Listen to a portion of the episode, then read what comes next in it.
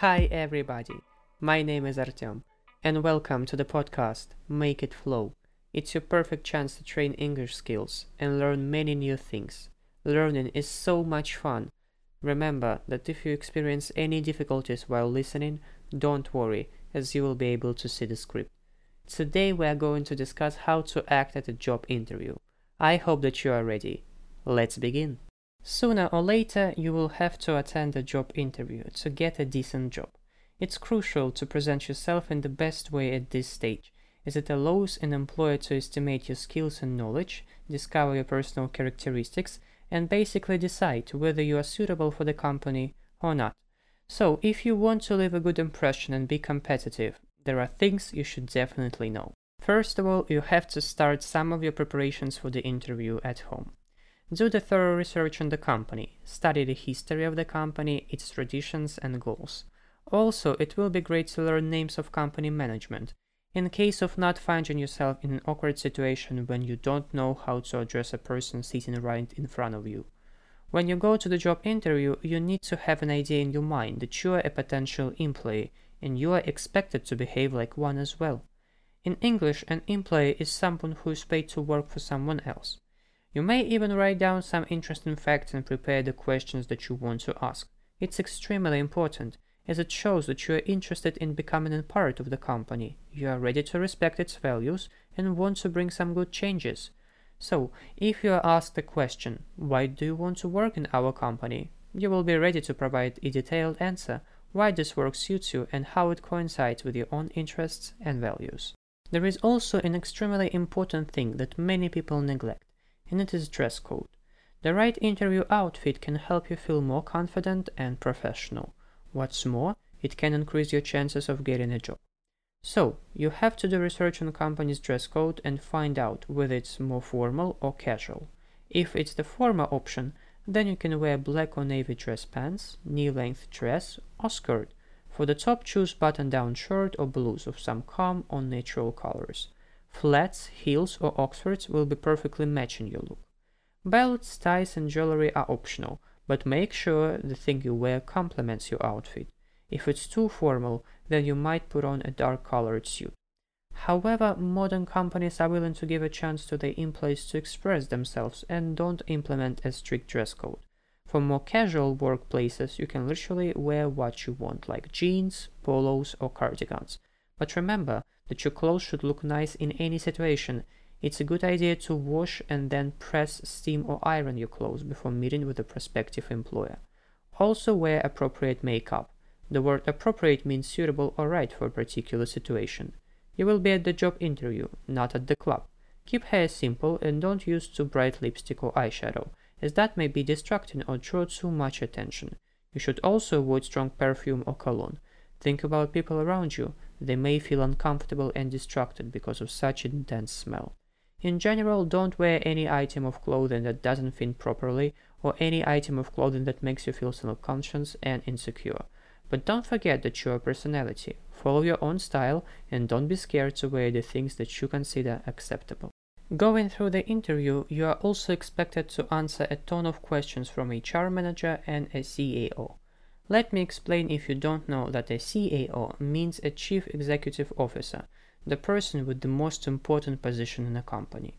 You will have to provide well-structured answers with confidence.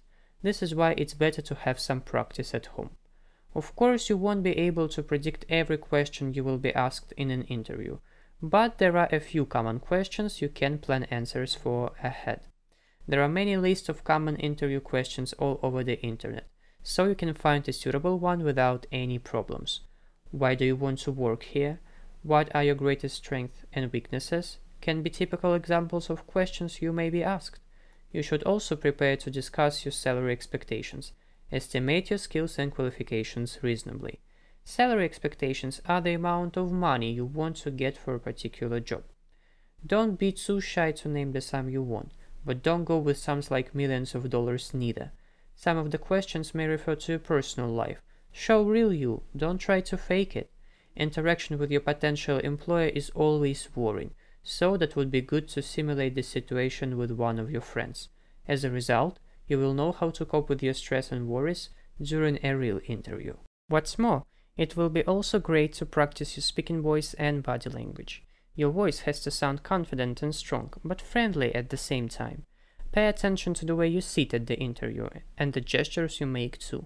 Avoid leaning back or to one side or placing an ankle over one knee, as it can indicate boredom or disrespect. Your body also talks about you, and you shouldn't forget that. Just sit at the back of the chair, lean forward, keep your both feet on the ground, and make eye contact. Remember about controlling your speech and actions. For example, giving a high five to your future boss who you see for the first time ever isn't the brightest idea. It's much more worse if you decide to bite nails or use curse words during the interview. The curse words are words which are not polite and show that you are angry and rude. There is also one thing that you are maybe not aware of. It is that your potential employer isn't the only one who's supposed to ask questions. There is usually some time left at the end of an interview, and this is a perfect opportunity for you to ask some questions that evoke your interest. In English, we use the phrase to evoke interest to say that something attracts our attention, or we become interested in something. Prepare a few questions at home because simply having a question to ask may show your interest in the company and involvement in the whole process. The questions can be connected with company goals and ambitions, or your work responsibilities, for example.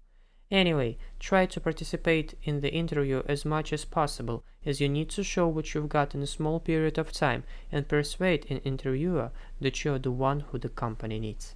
You've done all of the preparations at home, and now comes the day of your job interview. Try not to ruin your interview before it even starts. Don't be late. That's totally unacceptable, as you show yourself as not really a self-organized and punctual person, and steal time from other candidates scheduled to have an interview after you. So, arrive at least 15 minutes earlier. Plan your trip to make sure that you arrive beforehand considering the traffic jams. You may use this time to review your resume, register with an office manager, prepare mentally, or use breathing techniques to calm down and gain control of yourself. Taking a deep breath can be really helpful in getting over anxiety. It's crucial to be in time, as it may affect your performance at the job interview significantly. In this very case, the word performance means how well you are doing during the job interview. Also, be truthful and honest answering the questions and talking about your previous job experiences, as that will definitely help you to win over the interviewer. In English, we use this phrasal verb to say that we succeed in getting someone's support, love, or respect. Honesty is a great trait of character that many employers look for. Before receiving an offer for the job interview, you should have sent your CV. So ensure you accurately represent yourself based on what the interviewer has reviewed about you and your experience. When you are honest, it's easier for you to build up a conversation and show yourself from a positive angle. You need also listen really carefully to the interviewer. Your attention shows a hiring manager that you are professional and how interested you are in getting a position. Furthermore, while you are listening, you are better able to understand and remember the interviewer's questions leaving you in a position to provide an appropriate and smart response based on your experience and skills. Now it's the high time to enter the room, where your highly anticipated interview is about to begin. First thing that you have to do is stay positive and friendly. Be open to the conversation and focus on a good result. If you find yourself feeling too nervous and stressful, just imagine that you talk to your old friend who you haven't seen for ages and you can't wait to tell all of the important things that have happened to you. It will help to create a comfortable environment where you can feel more relaxed. But remember that you are applying for the job. Your behavior still should be formal mostly. When we talk about formal language, clothes and behavior, that means they are suitable for serious or official occasions. Now let's talk about things you should avoid during the job interview, which haven't been mentioned earlier. Don't look at your watch or mobile phone checking time. That can misconstrue your action as a sign that you have some more important things to do. The word misconstrue means to form a false understanding of the meaning of something that someone does or says. Make sure you will have enough time for the interview and don't plan any important things right after that. Of course, you shouldn't also answer phone calls or send texts. Be focused. Don't let an interviewer doubt your professionalism and involvement into the process. It also shows a lack of self-control, so it's better to keep your mobile phone away from yourself during the meeting. That would be also nice to have an equal conversation with your hiring manager. Don't try to be a monopolist in terms of talking about yourself. Provide detailed answers, but don't fill any single pause with stories about you and your experience. Let the hiring manager guide the conversation. Another thing which is obvious but still has to be mentioned don't be rude or disrespectful, as it will reflect poorly on you as a candidate and as a person. Treat everyone equally, with kindness and respect. When your interview is finished, don't expect to get an offer job immediately. Make sure to thank everybody for their time and consideration at the close of the interview. Ask for some contact information like a work phone number or an email address if you feel like it's necessary. You may also show your desire to get the position you are applying for to let the interviewer know one more time that you are committed to the work in the company, and stay professional till the very end of the interview.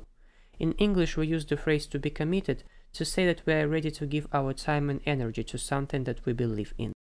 The last thing you should do is staying absolutely positive. Going through the job interview can be stressful, especially for the first time, but be confident about yourself.